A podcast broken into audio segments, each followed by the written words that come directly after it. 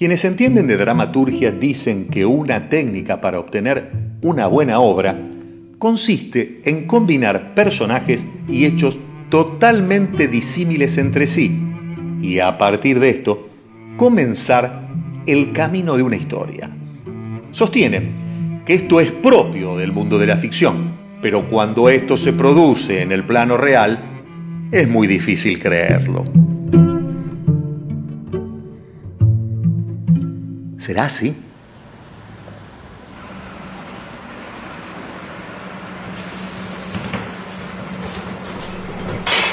Allá por los años 60, el actor Adolfo García Grau se dirigía a una grabación en un canal de televisión, cuando de repente una voz le grita desde la cabina de un camión de basura. ¡Eh, señor Grau, señor Grau! ¿A que no sabe a quién tengo sentado acá a mi lado? El actor se acercó al camión y para su asombro se encontró en la cabina con su compañero Alberto Olmedo, durmiendo un plácido sueño etílico. Eh, estaba en una esquina desorientado y, y me pidió que lo alcanzara hasta el canal, dijo el hombre del camión. El Instituto Nacional de Estudios de Teatro inicia con este disco una sección fonográfica del museo en que figurarán significativas escenas de las obras capitales de la dramaturgia argentina. El circo criollo Teatro Abierto, el San Martín, el Cervantes, las salas independientes y las de la calle Corrientes. Contempló el escenario, un simple tablado. En Nacional Doc. Teatro del Pueblo. Pasen, señores, el espectáculo va a comenzar. Venga usted por solo una moneda. Teatro Argentino. El espectáculo va a comenzar. Teatro Argentino.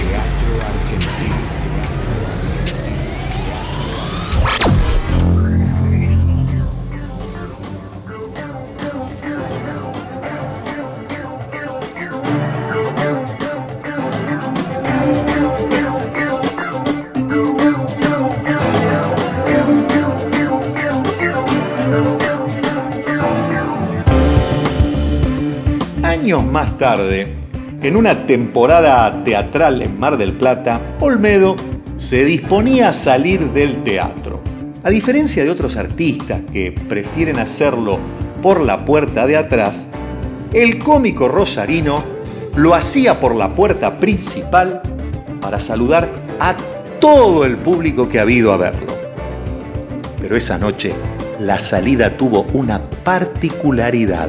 Era tanta, pero tanta la gente que lo esperaba que le resultaba imposible desplazarse.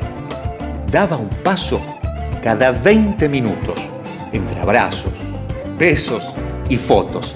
El tiempo pasaba y el cómico debía irse porque lo esperaban en un evento.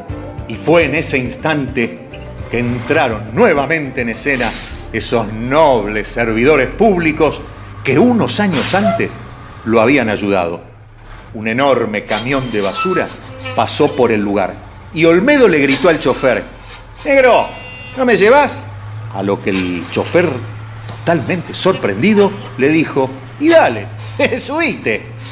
Olmedo, ágil como una ardilla, se trepó en la bandeja trasera del camión, se agarró firmemente con una mano, mientras que con la otra, en alto, saludaba a su público y se iba arrojando besitos.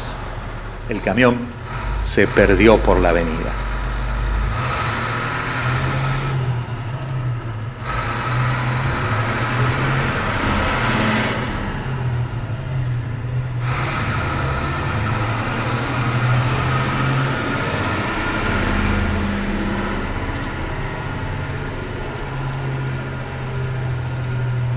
¿Qué mundo y personajes más disímiles se juntaron en esta anécdota?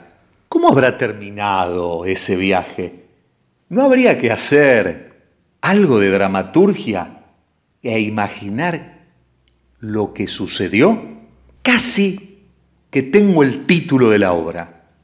Olmedo y los muchachos del camión.